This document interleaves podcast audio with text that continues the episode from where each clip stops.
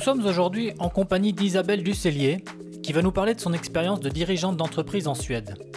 Son parcours académique et professionnel est impressionnant, avec entre autres un MBA à Harvard en 2015-2016 et un autre à l'INSEAD en 2010, et des postes de direction chez Pernod Ricard et chez BioGaia actuellement, la liste n'étant pas exhaustive. Ruth Ginsburg, juge à la Cour suprême des États-Unis, décédée il y a quelques jours, était une progressiste, ardente défenseuse du droit des femmes, et son pays de prédilection était la Suède. Elle avait, paraît-il, appris à parler suédois en un an et se rendait régulièrement ici pour s'inspirer et partager des expériences. S'il est vrai que la Suède offre un cadre favorable à l'égalité entre hommes et femmes, des inégalités subsistent encore toutefois en matière d'opportunités et de rémunération notamment. Aussi, la culture et le management sont différents de ce qu'on connaît en France, et il est intéressant et inspirant de pouvoir mettre en perspective ces écarts d'un point de vue managérial. Nous sommes heureux de pouvoir échanger sur ces sujets avec Isabelle, qui nous reçoit dans les locaux de son entreprise à Stockholm pour ce nouvel épisode de Ma vie en Suède. Bonjour Isabelle et merci de nous accueillir. Bonjour Maxime et merci pour cette introduction euh, un petit peu trop élogieuse. Bon, j'ai essayé de mettre en perspective avec l'actualité et, c'est vrai que j'ai moi-même découvert que cette Ruth Ginsburg qui a, qui a fait la, une hein, de, tous les médias du monde, son, décès malheureux, euh, était très euh, proche de la Suède en fait.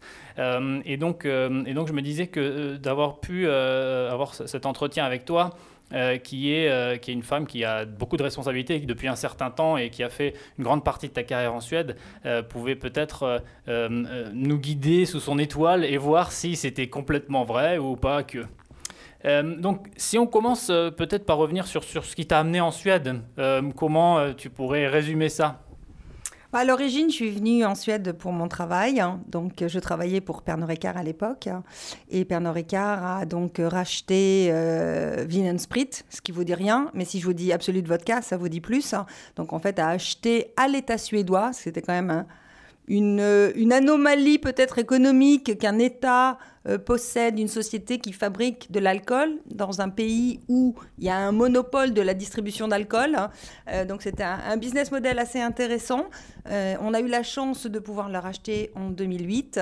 Et en fait, j'avais déjà travaillé en Suède en 1997 quand on a créé Pernod Ricard Suède. À l'époque, on avait acheté une, société ici. Et j'étais venue pour monter le département marketing, puis département vente de la filiale. Donc j'avais déjà appris le suédois, j'avais déjà été confrontée aux différences managériales entre la Suède et, la France, donc euh, j'étais plus dans l'état de choc.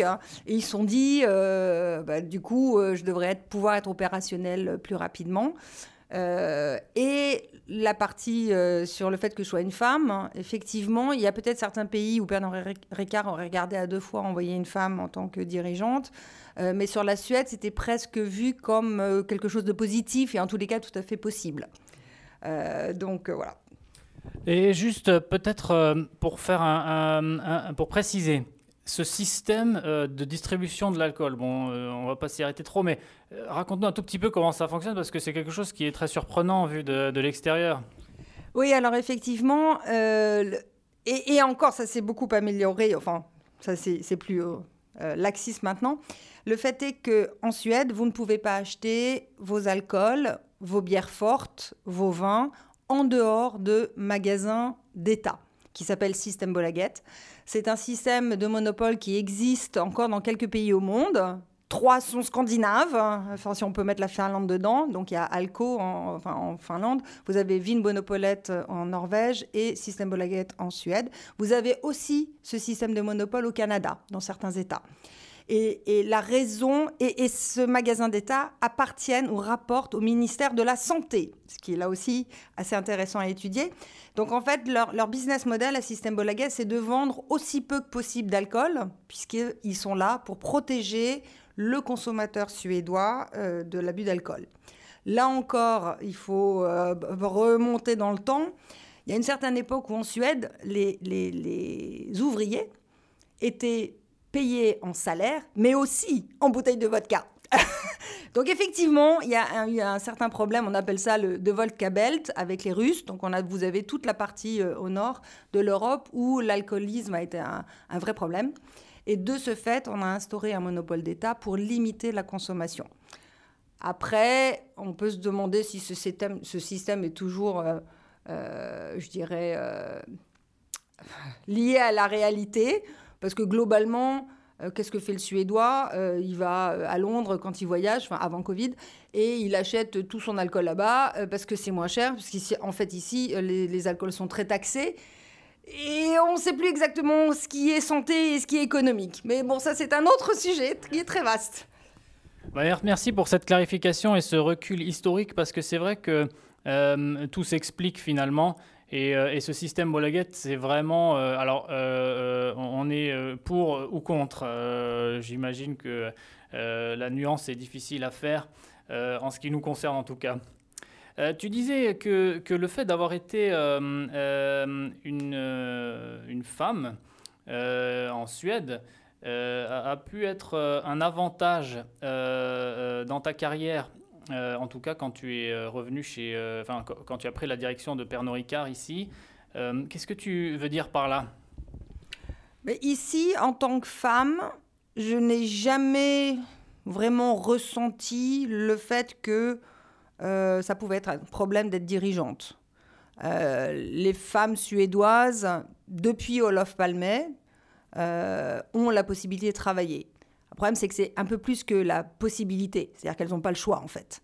Euh, là aussi, on a une vision d'Olof Palme, de vue de la France, euh, comme un héros suédois. Il a quand même changé dramatiquement la structure suédoise, a créé les crèches et a dit aux femmes, aujourd'hui, vous êtes égales, vous allez bosser, même celles qui ne voulaient pas. Et en fait, c'est plus possible, parce qu'aujourd'hui, à la fois l'homme et la femme de manière à pouvoir vivre en Suède, d'un point de vue économique, sont obligés tous les deux de travailler. Mais de fait, c'est établi. Donc, euh, c'est vraiment rare de rencontrer une femme qui, euh, soit, qui s'occupe des enfants à la maison. Euh, donc, le fait que, que j'arrive en tant que femme ne posait pas un problème. Mais après, il faut aussi être un petit peu curieux. Et quand on regarde certains chiffres, même si toutes les possibilités sont données aux femmes de pouvoir travailler, de fait, ça ne se passe pas. Et, quand je dis de fait, moi je regarde le pourcentage de femmes qui sont dirigeantes d'entreprises cotées à Stockholm, à Nasdaq.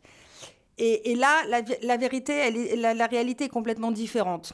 Et je me rappelle euh, l'année dernière, Dagens Industry, qui est un des plus gros journaux économiques en Suède, avait fait une couverture euh, de son journal qui était très visuel et self-explanatory. Donc, ils avaient mis en photo tous les patrons de sociétés cotées, tous les hommes étaient en noir et blanc et les femmes étaient en couleur. Euh, les petits points de couleur, on les cherchait. Et en fait, ils sont 10%. Ils étaient 10% l'année dernière. Cette année, il y a eu une énorme accélération du nombre de femmes, surtout sur les large caps, donc sur les très grosses sociétés, ce qui est assez impressionnant. Et là, il y a un article qui a été publié euh, dans Alfer, Versdan sur euh, justement la nouvelle patronne de H&M, de Telia, enfin il y a des grosses sociétés, et où ils disent que ces femmes maintenant qui sont à la tête de large cap ont été promues en interne c'était une différence entre les hommes qui en fait passent d'un job à un autre. Là, H&M, elle a bossé euh, genre 15 ans pour H&M. Et, c'était un point commun entre toutes ces carrières. Donc c'était intéressant. Mais toujours est-il que euh, à l'époque, euh, donc l'année dernière, il y avait plus de femmes en fait en France qui dirigeaient des sociétés cotées qu'en Suède. Alors que elles vont plus à l'école, elles sont plus éduquées en Suède qu'en France, etc. etc. Donc ce, fameux plafond de verre dont on parle tellement, moi je pensais qu'en Suède, avant de venir en Suède, il n'existait pas. Or je me suis rendu compte, enfin je suis invitée sans arrêt à parler de ce sujet-là en disant, euh, et je me suis dit mais pourquoi vous m'invitez? Il n'y a pas de problème en Suède. Et puis quand on regarde dans les faits, eh bien si, il y a toujours un problème. En France, il y a une loi hein, qui, a imposé euh, la parité dans les conseils d'administration. Qui, la Suède n'est pas un pays euh, de, de contraintes de cette manière. Ils ont système Bolaguette, mais, mais pas, de, pas à ce niveau-là. Non, il n'y a, pas de, a pas de quota. Euh, et là encore, c'est un sujet qui est très infecté, parce que beaucoup de femmes suédoises estiment qu'avoir des quotas, c'est être diminué dans ses compétences. Donc il n'y a pas de quota. et j'avoue que je suis assez partagée. quand on prend le système norvégien, qui a été un des premiers pays à instaurer ce système de quotas, on a vu des vrais impacts sur le nombre de femmes, en particulier dans les boards, dans, les conseils d'administration. Donc, on, voit un impact positif. Je pense qu'en Suède, le principal problème, hein, c'est que ce qui s'appelle les valbereining, j'ai aucune idée comment on dit en français, euh, mais les, gens qui sont euh, qui s'occupent de recruter les postes de conseil d'administration, si vous regardez la composition de ces, de ces comités de recrutement, ils sont quasiment 100% masculins.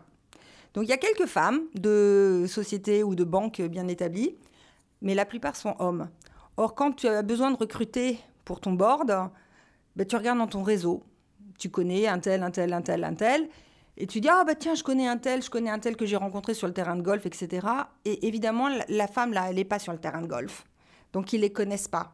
Si on instaurait, par exemple, avoir une femme dans, ces Valberenning, dans ces comités de recrutement, je pense que déjà, d'un point de vue réseau, elle, moi, je les connais. Moi, si on me demandait qu'est-ce que vous voulez dans, une femme de, de dans le board, j'ai plein de nanas qui sont fabuleuses. Mais, mais les hommes, ils ne les connaissent pas parce qu'on raisonne, on, ne fait pas les mêmes réseaux. Bon, déjà, tu dis 2000, l'année dernière, c'était 2019, c'était il n'y a pas si longtemps. Tu dis il y a eu un changement en 2020. Euh, est-ce que la, est euh, la raison, euh, la raison vient-elle de, ce, de, ce, de, ce, de, cet article ou est-ce que qu'est-ce qu'il y a eu une prise de conscience? Parce qu'on voit aussi qu'en en, termes de, de, de gouvernance politique, il y a beaucoup de femmes quand même dans, la gouvernance politique. Euh, et tu parlais de ces réseaux qui sont différents. Il y a le réseau des hommes, le réseau des femmes, semble-t-il. Est-ce qu'il n'y a pas des, euh, dire, de la perméabilité quand même? Est-ce qu'il n'y a pas des lieux de rencontre? Est-ce qu'il n'y a pas une volonté aussi euh, politique de, favoriser ça, même si on n'impose pas des quotas? Je pense qu'en politique, les femmes sont représentées à égalité des hommes, à peu près. Quand tu regardes le Parlement, etc., toutes ces chambres. Euh, et, c'est euh, une volonté euh, politique qui est très clairement affirmée. Ce n'est pas le cas dans le monde économique encore, même si là encore, on, on voit beaucoup d'entreprises qui essayent vraiment de recruter des femmes. mais c'est plus, c'est aussi pour leur image de marque. Et puis, je pense que c'est aussi parce qu'il y a énormément de femmes maintenant qui arrivent, qui sont extrêmement compétentes. Euh, qui ont euh, des carrières euh, impressionnantes, aussi bien en termes de formation qu'en termes d'expérience professionnelle. Et que de fait, ça devient. on les connaît, on les a identifiés. Il y a un certain réseau qui se passe aussi de femmes influentes hein, et qui performent très bien. Et là encore, ça c'est ma, ma, ma, théorie personnelle, elle vaut ce qu'elle vaut.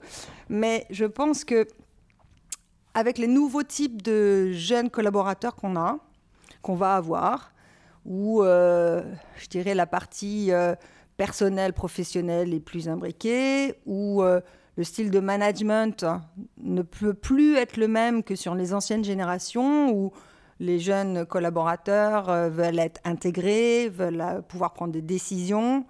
et je pense que les dirigeantes féminines, on utilise les deux côtés de notre cerveau. On a le rationnel et l'émotionnel, et on ne s'interdit pas d'utiliser l'émotionnel. Et, quand en fait on prend des décisions, on, étudie les deux, on prend les deux côtés et on trouve que c'est positif. Et, et c'est pas une faiblesse d'être émotionnel, parce que ça aussi je l'entends tellement, ça me fatigue tellement. C'est une richesse. Hein c'est une richesse parce que la prise de décision doit prendre en compte les deux. Et je pense que par rapport à des jeunes collaborateurs, cette façon de prendre des décisions est, plus pertinente. Je ne dis pas que les hommes raisonnent qu'avec leur euh, cerveau euh, rationnel, hein, c'est pas ce que je dis, c'est un cliché. Mais néanmoins, je pense que ça, va y faire et que, pour les, femmes sont très sensibles à la culture d'entreprise, euh, au travail sur les valeurs, et que ça résonne très bien sur les nouvelles générations. Intéressant. Euh, on verra euh, ce que ça suscite comme, euh, comme réaction. Je pense que c'est en tout cas un point de vue qui, qui m'a l'air constructif parce qu'il est tourné vers l'avenir. et, d'ailleurs, en fait, c'est vrai qu'il y a des théories sur le masculin et le féminin dans, les, organisations, avec un, masculin qui est plutôt souvent représenté comme hiérarchique et un féminin qui est plutôt consensuel, plat. La Suède, en, tant que pays, enfin en tout cas dans les valeurs qu'il qui, promeut, est plutôt, on va dire, un pays euh, avec des tendances euh, euh, féminines dans son organisation, qu'on retrouve aussi dans les organisations, non? Alors, il y a un livre qui est très intéressant euh, d'un professeur euh, aux Pays-Bas qui s'appelle Hofstede, qui étudie en fait euh, les organisations. Il a fait cette étude à la base pour IBM, où IBM avait dit essayer de faire une cartographie de toutes nos filiales et des valeurs, etc. Et il a extrapolé ce travail sur IBM avec quatre critères qui déterminent en fait la façon, le style de management principal d'un pays. Et il y a l'index masculinité et féminité dans, ce travail-là.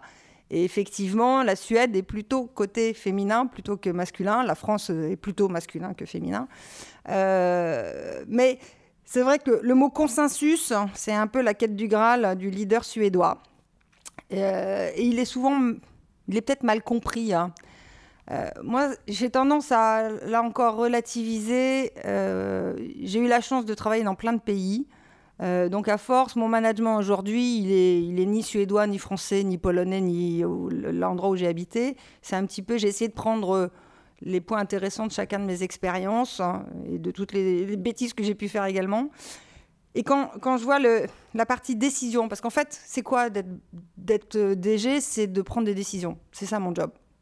Et c'est pas, c'est pas facile. Alors, ce que j'essaye de faire, c'est de prendre les côtés positifs de ce que j'ai appris en, école euh, euh, française, euh, même des expériences françaises, et aussi ce que j'ai appris en Suède. et je prends les, deux côtés les mieux. Ce qui est très bien avec le côté français, c'est qu'en fait, le, leader est quand même assez courageux. C'est-à-dire qu'il va prendre des décisions. Il n'a pas peur du conflit, voire il aime bien le conflit. Euh, le suédois, c'est exactement l'inverse. Le suédois a une horreur absolument. Il, déteste avoir des conflits. Donc, il est plutôt silencieux plutôt que d'oser affronter la question. Et pour prendre une décision, je suis désolée, hein, c'est pas le pays des bisounours. Alors, quand on prend une décision, ça veut dire que par définition, il y a des gens qui vont être contents, et puis il y a des gens qui vont pas être contents.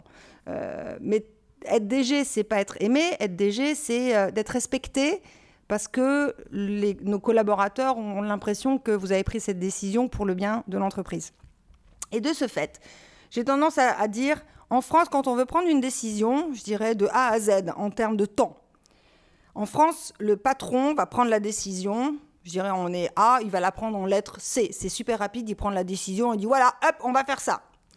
Et en face, euh, les gens sont censés le mettre en place.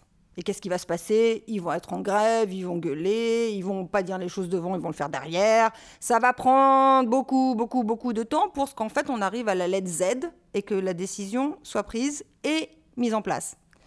En Suède, c'est l'inverse. Donc le patron va arriver et si jamais il dit c'est comme ça qu'on va faire, vous pouvez être sûr que ça marchera vraiment pas. Rien qui va se faire. Que dalle. Les Suédois vont rien dire, mais il va rien se passer. Alors, le, modèle suédois, c'est OK, on va commencer, le DG va réunir son comité de direction et on va entendre ce que Eva, Bousseux, Emma, Ossa et tout le monde en pense. Tout le monde a le droit de parole, hein. tout le monde s'exprime et ça, ça va prendre un temps. Et vas-y que je pense et que je pense et que je discute à la machine à café. On a les mêmes machines à café qu'en France, hein. elles font pas la même chose, mais on a les mêmes. Et donc, on discute, on discute et puis on va arriver à la lettre X et là, tout le monde a dit ce qu'il discutait 40 000 fois, manger 3 tonnes de cannelle bouleuse, c'est la délicatesse locale, c'est des gâteaux à la cannelle, c'est horrible, enfin moi j'aime pas. Et, puis finalement la décision va être mise en place. Mais le jour où elle est mise en place, il n'y a personne qui, y trouve à redire, puisque chacun a été impliqué. Donc en termes de temps, c'est la même chose. Mais le, focus est mis sur différentes choses. Mais moi ce que j'aime euh, sur le système suédois, même si j'en ai vraiment marre des cannelles bouleux, euh, c'est que c'est très enrichissant pour les personnes qui sont impliquées dans le processus de décision, parce que chacun peut vraiment contribuer, et pour de vrai. C'est pas juste euh, fake pour euh, être sympa, c'est vraiment chacun participe. Et puis en plus, dans, dans, ce travail-là, il y a des nouvelles idées qui sortent. Parce que comme on écoute tout le monde, forcément, euh, le directeur industriel n'a pas du tout la même vision que le directeur marketing, etc., etc. Donc à la fin, je pense que la décision est beaucoup plus riche. Hein. Euh, certaines fois, néanmoins, euh, je leur dis, écoutez, vous savez quoi là? Il y a un mot en suédois, c'est coma. Ça veut dire je reviens vers vous. Donc on a eu une réunion, deux réunions, trois réunions. Au bout de dix réunions, quand un Suédois vous dit Ah, yo day, je reviens vers toi. Et là, je lui dis Vous savez quoi là? Non, non, c'est fini là. On revient nulle part. On prend la décision maintenant. Parce que maintenant, on en a parlé suffisamment. Il faut savoir dire stop. Parce que la réunionite suédoise, c'est de la Professional League comparée à la réunionite française. Et, et bon, voilà. Moi, j'essaie de prendre les deux en disant au bout d'un moment, ça suffit et on y va. Et je suis, je pense, beaucoup plus clair euh, qu'un manager suédois, peut-être des fois un petit peu trop. C'est-à-dire que j'appelle un chat un chat, euh, je suis très claire, alors que le suédois est beaucoup plus nuancé. La langue suédoise, euh, on parle souvent avec man, on. on utilise des déclinaisons de verbes, man, bout de, on, devrait tout le temps. On est très, très, très. on, marche sur des œufs à chaque fois qu'on avance une idée.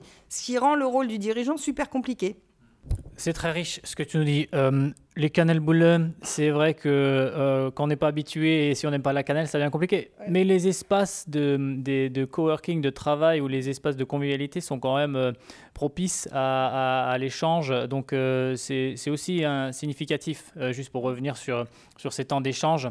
je vois que, que tu as euh, conserver toute ton âme de dirigeante euh, française, disons, dans un pays. Euh, alors, je pense que ça, a peut-être dû te prendre un certain, un certain temps pour t'y pour pour, pour plier, pour le comprendre et en, saisir les bienfaits. Mais comme tu le dis, en termes de durée A à Z, finalement, quand c'est décidé après X temps, la décision est ferme, elle est consensuelle et donc on ne revient plus dessus. Mm. Euh, bon, après la mise en œuvre, j'imagine qu'ils ont enfin, une capacité d'action de, qui est après, une fois que c'est décidé, euh, véridique. Enfin, c'est mm. vrai, ça, ça se fait.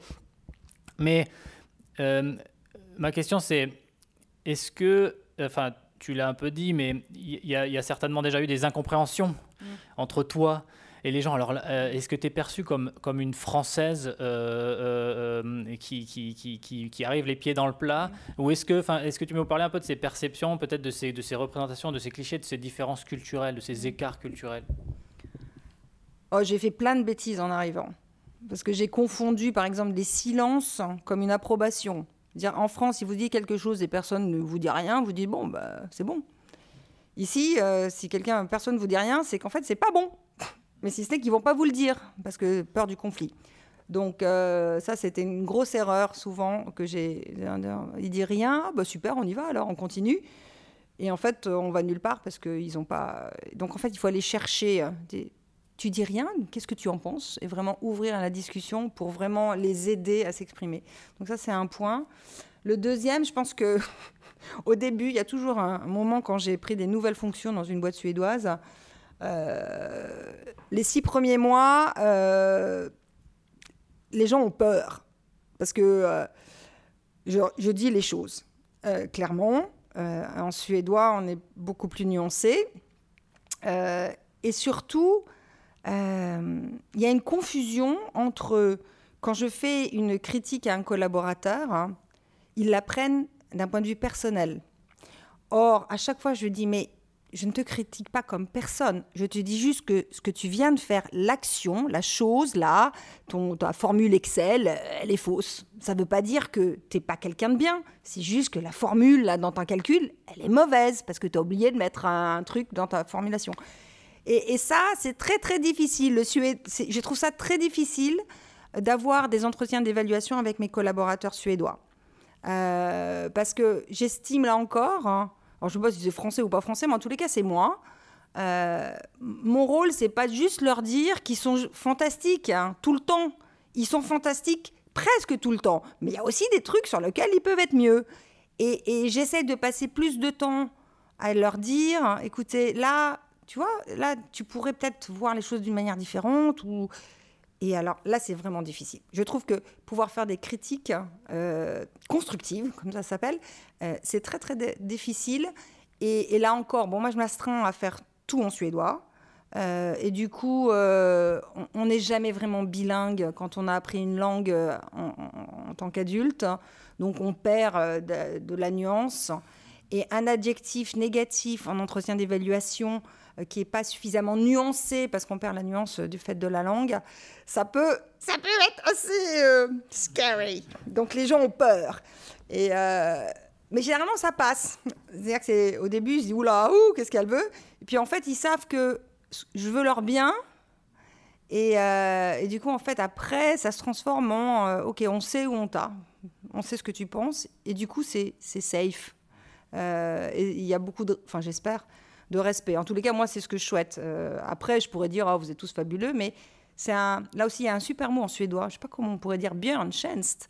C'est un, un, service qu'on rend aux ours, mais ça veut dire juste qu'on ne leur rend pas service hein, si on ne leur dit pas comment peut-être ils pourraient voir les choses de manière différente. Mais là, c'est difficile. Je trouve ça culturellement très difficile.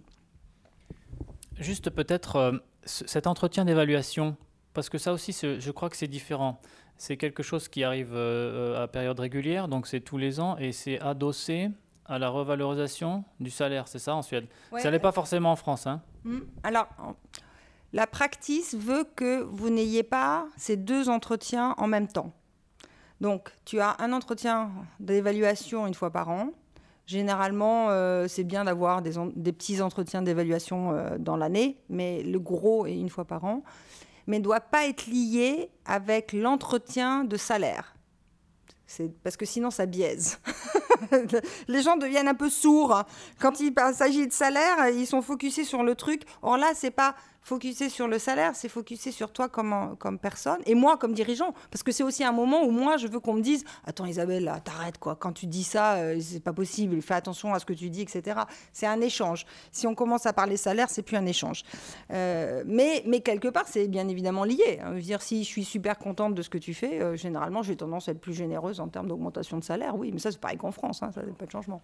Donc, c'est découplé quand même ici. D'accord. merci pour la, pour la précision. Euh, voilà, justement, euh, sur l'aspect plus managérial, donc on est déjà bien euh, informé de, différences culturelles, de la manière, de la difficulté à, aborder les gens quand on n'est pas soi-même de cette culture, quand on n'a pas toutes les nuances du langage, surtout dans un langage nuancé comme le suédois. on voit qu'il y a beaucoup de, turnover régulièrement en Suède. Les gens changent facilement de travail et souvent. Euh, malgré des conditions quand même euh, de travail euh, avantageuses, quand on travaille dans le tertiaire à Stockholm, je, pense que c'est quand même favorable si on compare avec le monde entier hein, et même en Europe.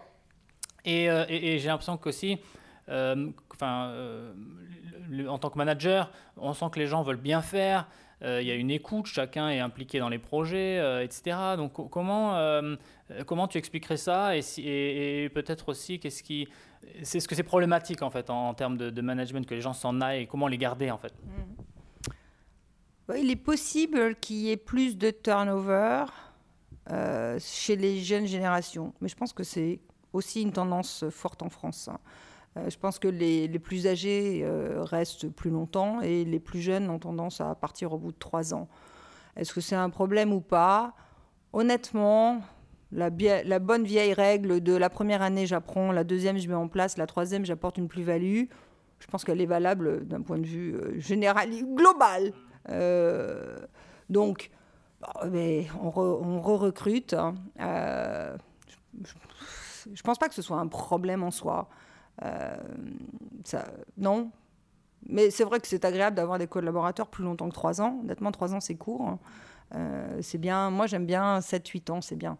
Mais il euh, y en a qui tournent plus vite. ça nous permet d'avoir aussi des nouvelles idées, surtout d'un point de vue marketing, où en fait euh, tout change tellement vite ce, que ce que vous avez appris l'année dernière, c'est déjà plus valable. Là, on est en fast track digital, même sur notre façon de, commercialiser nos produits, qui sont des probiotiques, donc en fait, qui sont d'habitude vendus plus en pharmacie. Or, on se rend compte que, euh, en fait, le consommateur, lui, il a envie d'acheter euh, ses probiotiques d'une manière différente. Hein. Et, donc, si j'essaye de trouver des, collaborateurs dans mes équipes actuelles qui savent comment vendre des probiotiques via Amazon, hein, surtout qu'Amazon n'était pas présent en Suède, par exemple, bah, j'ai pas quoi. Donc, qu'est-ce que je dois faire? Je dois recruter en externe. Et, finalement, là, je viens d'avoir recruté un super jeune collaborateur, Johannes, qui va nous aider à accélérer tout ce qu'on a mis en place. Donc, c'est aussi une opportunité. Hein. Donc, ça n'est pas un problème en soi. Ok, bon ben euh, tant mieux euh, de l'entendre. Euh, non, parce que des fois on, pourrait se dire, j'ai entendu des sons de cloche un peu un peu plus un peu différents qui disaient bah les gens partent, alors il faut les attraper deux ans et demi, à deux ans et demi il faut les attraper parce qu'on sait qu'à trois ans ils partent. Donc on leur, on, leur, propose des, des, des, des, solutions. Alors ça peut être aussi des mécanismes, des, comment dire des, des, rouages qui sont dans des organisations peut-être plus importantes avec des services de ressources humaines peut-être plus plus plus, plus euh, où on a vraiment besoin d'investir sur la formation euh, des, collaborateurs dans la durée.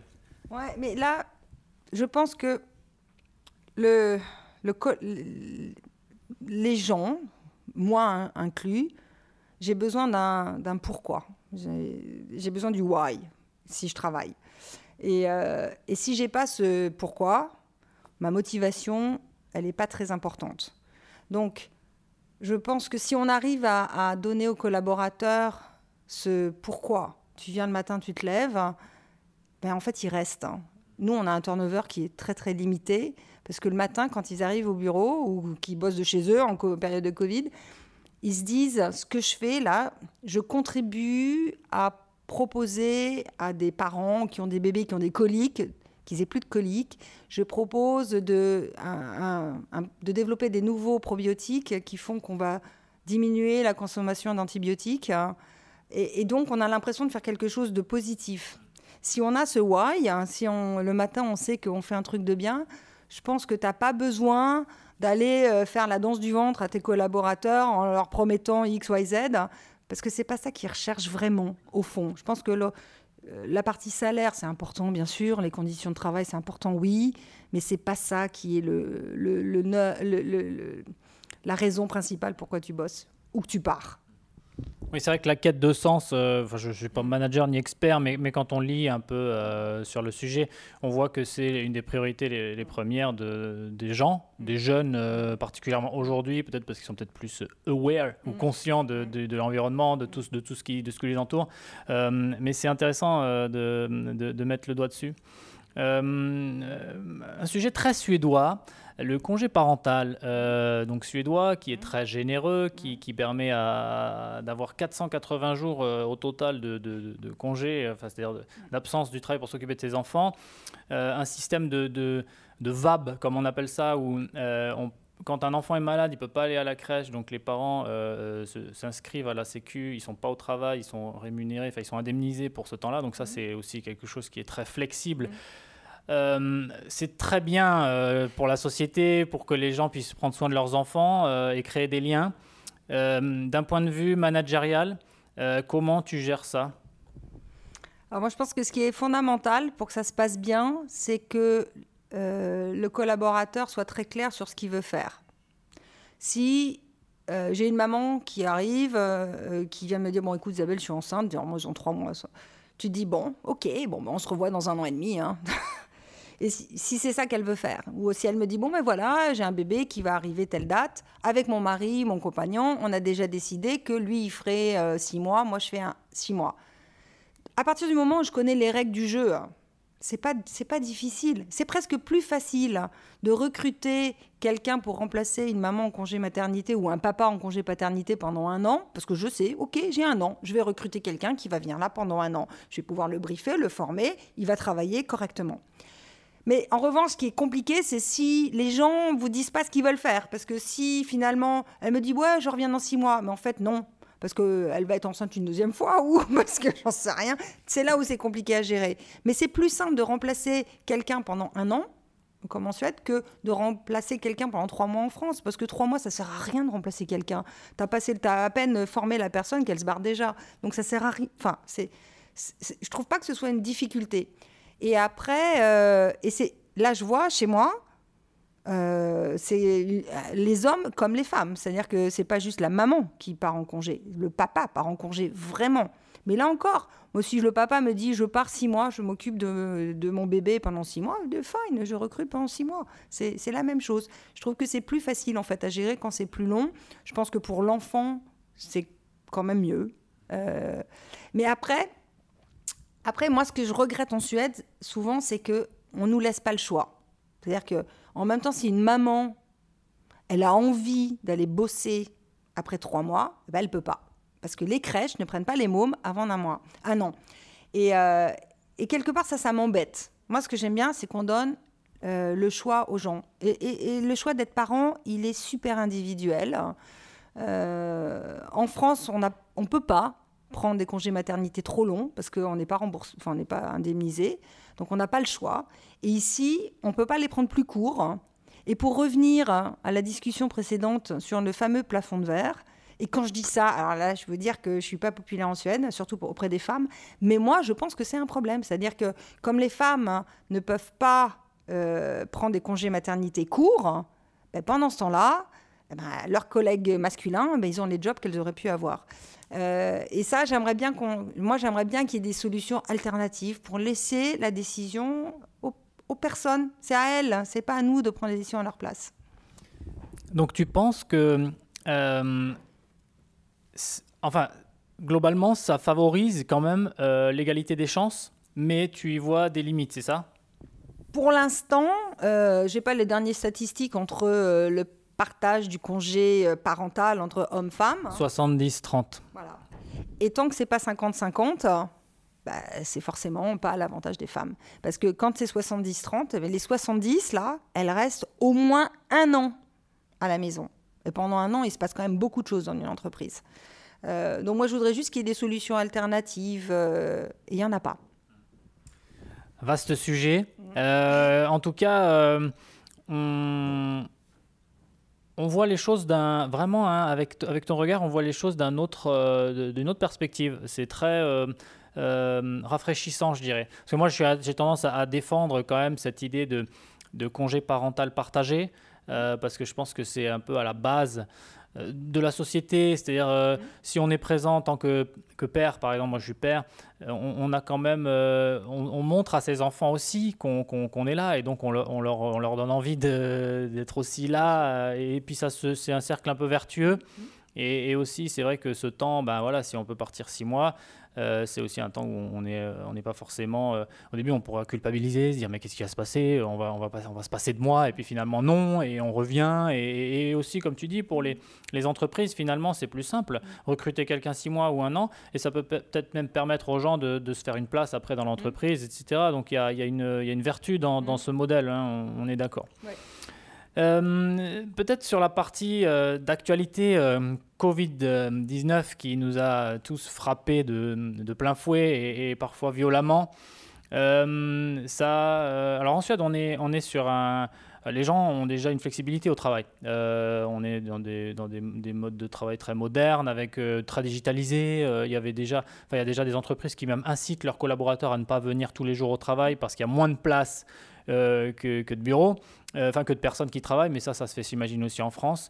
Euh, comment est-ce que ça s'est passé ici euh, pour, pour toi, pour, pour gérer la distance Comment, voilà, quel challenge en Suède face au Covid-19 en tant que dirigeant d'entreprise? Alors, je pense qu'effectivement, on était plus préparé en Suède que peut-être en France, parce que le home office, ça existe. Tu parlais du VAB tout à l'heure quand tes enfants sont malades. Je veux dire, ils ont. C'est à peine s'ils me passent un coup de fil ou qu'ils appellent leur, leur manager en disant bon, moi je reste à la maison parce que c'est tellement établi que tu ne demandes même plus. Euh, et de fait, euh, on était habitué euh, à travailler. On a un système de vidéoconférence interne qui marche super bien. on a des bureaux dans plein d'endroits dans le monde, donc on a l'habitude aussi de travailler, en tout cas chez BioGaia, mais, mais dans plein d'autres boîtes. Hein. on a déjà les systèmes, l'infrastructure IT qui est en place pour supporter ça.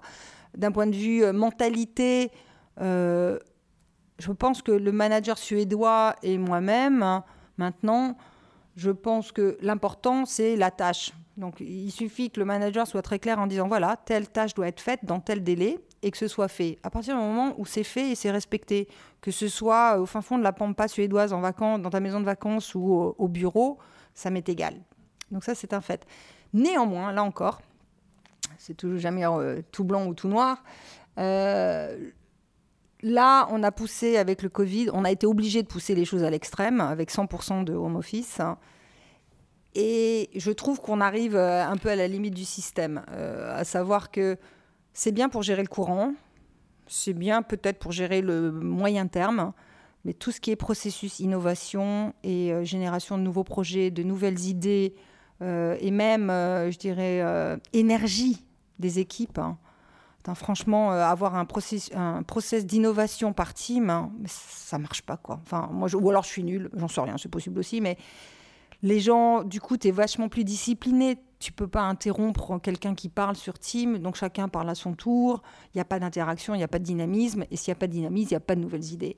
Et, et, je pense que le home office ne peut pas remplacer 100% euh, de l'activité. Je ne pense pas que ce soit efficace. Il y, avait il y a eu un article là dans Fortunes qui a été publié qui analysait, euh, mais c'était bien parce que c'était pas juste le Mac là, le, feeling. Euh, c'était c'est des, sociologues et ethnologues qui ont fait des études sur comment l'innovation se développe juste par le regard. Quand tu regardes quelqu'un d'autre dans le regard, il y a un truc qui se passe qui fait que ton système, tu étais plus engagé. Hein. Euh, par team, tu vois des, lettres. Ah, c'est super engageant. Hein. Tu parles à des lettres, c'est vachement agréable parce qu'il n'y a pas assez de réseau et tu dois fermer la caméra. Donc, entre ceux qui sont en mute, ceux qui n'ont pas de caméra, tu te demandes ce qu'ils font. Euh, c'est compliqué d'être enthousiaste et c'est compliqué d'apporter de, nouvelles idées. Donc, je pense qu'un mélange des deux reste fondamental. Je ne je pense pas que le home office à 100% marche. Et euh, là, maintenant, depuis, au début, on était 100% home office. À partir du 3 août, hein, vu euh, la, régression de la pandémie en Suède, euh, on est passé à un jour sur deux.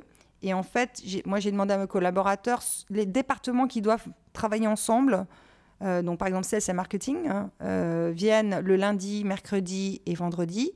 comme ça, ils sont ensemble pour pouvoir générer des, projets futurs pour nos partenaires, nos distributeurs dans le monde.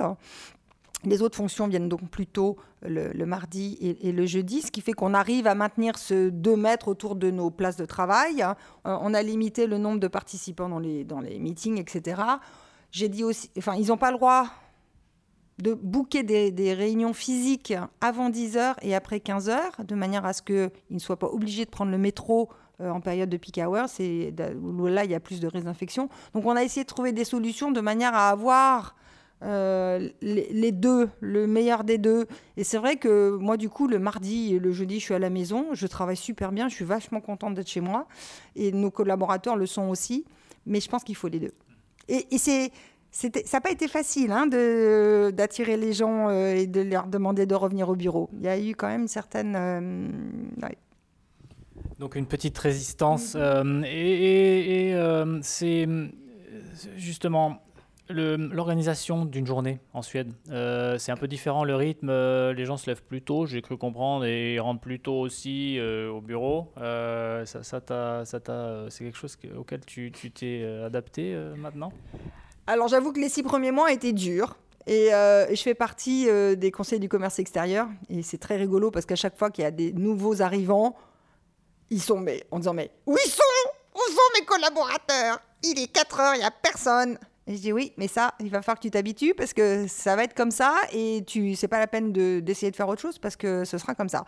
Parce qu'effectivement, moi, je me rappelle quand j'avais mes enfants jeunes ici en Suède, euh, partir à 4 heures euh, en tant que DG, euh, c'est un peu compliqué. donc j'arrivais, et déjà, la crèche fermée à 6 heures hein, en France, imaginez à Paris, pouvoir aller chercher ton gamin à la crèche à 6 heures, c'est la fête, quoi. Mais ici, j'arrivais, le personnel de la crèche me disait hum, elle est là, votre fille, là, bah, forcément, comme d'habitude, hein, vous êtes la dernière. Hein. Donc je me prenais une bonne dose de culpabilité. Hein. Euh, et en même temps, euh, j'avais pas fini mon job parce que partir à, je partais à, 6h moins le quart, j'arrivais, je laissais la voiture, les portes ouvertes, euh, enfin bref, l'horreur. La bonne mère bien stressée. bon, les, les, collaborateurs, oui, partent plus tôt. et en fait, il faut se rendre compte que je reviens toujours à la même chose à partir du moment où ils font leur job, qu'ils font leur tâche, dans, le délai euh, qu'on leur a apparti, bah écoute, s'ils vont chercher leur gamin à 4 heures, parce qu'ils mangent à 5 heures, parce qu'à 6 heures il fait nuit, euh, et qu'ils rebossent après le soir, moi je m'en fiche, hein, ça m'est égal. Hein. Moi ce que je veux juste, c'est que ce soit fait euh, à temps et de qualité. Comment ils organisent, hein, c'est à la responsabilité individuelle, et, je pense que c'est un win-win. Donc une confiance envers tes collaborateurs et, qui finalement, toi, te, te décharge d'un poids? Euh, mais j'imagine que c'est aussi l'assurance de l'expérience qui te fait euh, avoir cette confiance ou des, mm. des, collaborateurs de qualité. Mm. Euh, ah, enfin, si je puis me permettre, c'était plus compliqué quand j'étais DG pour une société française en Suède. Parce que là, maintenant, je suis DG d'une société suédoise. Bon, on est coté, mais ça reste une société principalement suédoise. Euh, donc cette confiance, je peux l'avoir. Hein, et j'ai personne que je dois convaincre de ça. Mais chez Bernard Ricard, quand on avait euh, des gens de la holding hein, qui venaient, et forcément on finissait nos réunions bien plus tard que 4 heures, et qui sortaient de la salle de réunion, puis qui me regardaient en disant Isabelle, ils sont où hein? Je dis bah, ils sont rentrés, ils cherchaient leur gamin à la crèche, etc. dit, mais ils foutent rien en Suède. Je dis non, ils travaillent différemment. Il me dit mais comment tu autorises ça? Je dis c'est une faiblesse. Je dis non, c'est une richesse. Et on a, j'ai eu ce genre de discussion et c'est très très difficile. Donc j'ai toujours l'impression d'être un peu à cette époque-là entre le marteau et l'enclume. Hein. Mais maintenant, euh, je, suis, juste du côté. Enfin, on, est d'accord parce que ça se passe bien et, cette notion de confiance, hein, elle est fondamentale. Et ça, ça, c'est une grande, grande force de la, du système suédois. Ça, c'est une grande force. Après, il y a toujours des gens qui abusent. Hein. C'est comme partout. Il y a des gens, tu leur fais confiance, et puis, malheureusement, ils bossent pas quand ils sont à la maison. Il y, en a, partout des comme ça. Mais la majorité l'est pas. La majorité est vraiment euh, committed. Ils veulent vraiment euh, le bien de l'entreprise. Juste peut-être un petit, euh, un petit, euh, une petite question sur le, le burn-out, qui est aussi un phénomène qui frappe de nombreux Suédois. et comment, alors c'est quelque chose, est-ce que tu as été confronté, est-ce que, est, -ce que tu l'expliques ça? Comment l'expliquer peut-être? Chez BioGaia, on n'a pas de cas. Euh, en revanche, effectivement, euh, quand on regarde les statistiques, euh, c'est vraiment un problème. Tout ce qui est dépression est très important en Suède, problèmes psychologiques sur, sur, les enfants, les ados, les adultes. J'ai vraiment du mal à comprendre. Parce que honnêtement, on a quand même des conditions de travail et de vie. Euh, c'est vraiment royal, quoi. Moi, j'habite euh, à 30 minutes du centre de Stockholm. J'ai un jardin avec l'eau euh, à ma porte. J'ai des biches qui traversent le jardin, des canards. Enfin, je prends mon kayak le soir si j'ai envie d'aller faire un tour pour voir si les, les cygnes ont fait leurs œufs. Enfin, imaginez ça à Paris, impossible. Enfin, on a une qualité de vie extraordinaire. La ville est magnifique on n'a pas des horaires de travail euh, euh, démesurés. On ne confond pas quantité et qualité. Euh, et donc là, j'ai vraiment du mal à comprendre pourquoi le, Suédois a autant de problèmes, parce qu'il y en a vraiment énormément.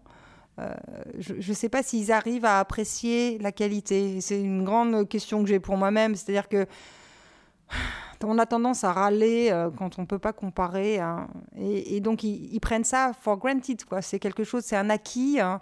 Ils n'arrivent plus voir peut-être la chance qu'ils ont des acquis qu'ils ont. Euh, ici, les, les, conditions de travail, les, bureaux, euh, ils ont, c'est vraiment très généreux. Hein. Mais peut-être qu'ils le voient plus. C'est pas un problème uniquement suédois, je pense qu'on on connaît ça en France et ailleurs, de, des fois oublier. Alors, ça n'explique pas qu'il y a certainement des tensions, des pressions. Moi, j'avais parlé avec des gens qui disaient que, par exemple, pour schématiser en France, on, prend une pression assez hiérarchique, euh, le poids des décisions, des décideurs, et, et ensuite c'était plutôt latéral, euh, qu'il faut être euh, un bon papa, un bon maman, un bon professionnel, il faut être sportif, en tout cas quand on habite dans la capitale, et il ne faut, il faut pas aller chercher ses enfants trop tard parce que sinon on se fait aussi remonter les bretelles par le, les personnels de la crèche. Enfin, tout ceci fait que la vie est bien remplie et qu'on est toujours en train de courir derrière le temps, mine de rien, malgré toute la qualité. Donc on est tous finalement confrontés à ce, rythme effréné. Oui, mais c'est peut-être aussi parce que la Suède est très normative. Sauce comme C'est comme ça que ça doit être fait parce qu'on a toujours fait ça. Et du coup, il y a une pression sociale qui est horrible. Là, c'est pareil. J'ai eu un, deux de mes enfants sont nés en Suède hein, et euh, ils ont ce qu'ils appellent les, euh, les, groupes de mamans. J'y suis allée à un. Et après, j'y suis plus jamais allée parce que c'est l'horreur. Parce que là, Quoi? Tu donnes des petits pots industriels à tes enfants Je dis Bah oui, je suis désolée, hein, je bosse, hein, j'ai pas le temps d'écraser ma purée tous les jours. Alors j'achète aussi des petits pots. Oh mais tu les empoisonnes, ils vont mourir oh, D'accord, mais je suis désolée, j'ai pas le temps. Euh, et encore, heureusement, je fais partie de ces mamans qui ont allaité très longtemps. Parce que si en plus t'allaites pas, alors là c'est fini, quoi. T'es de la carte, t'es la mauvaise mère. Il y, y a un jugement un, énorme une pression énorme où tu dois toujours être au top pour tout, hein, et, comme on a fait et comme on doit faire.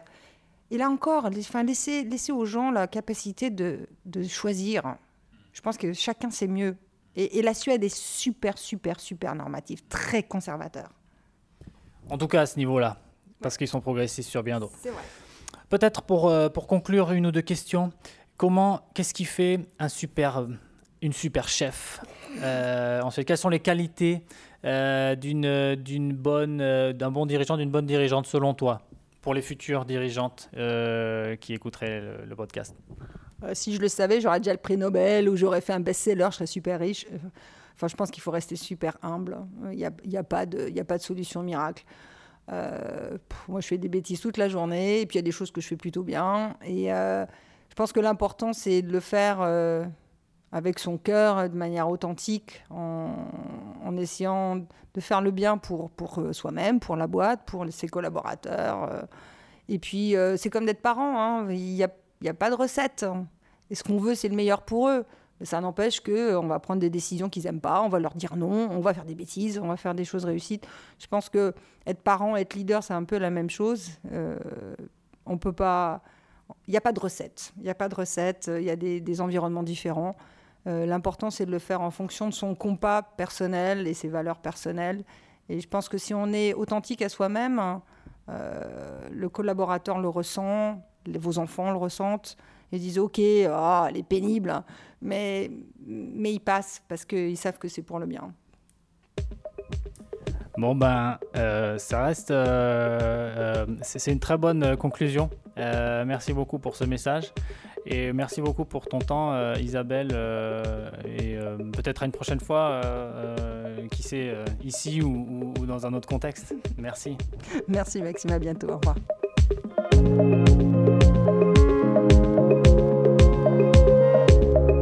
Merci d'avoir été avec nous dans Ma vie en Suède. Ce podcast vous est présenté par Maxime Krumnakier, avec Benoît Derrier à la réalisation. Retrouvez l'intégralité des épisodes sur le site et la page Facebook du podcast et en écoute sur la plupart des plateformes. N'hésitez pas à nous contacter si vous aussi souhaitez partager votre expérience de la Suède. À bientôt.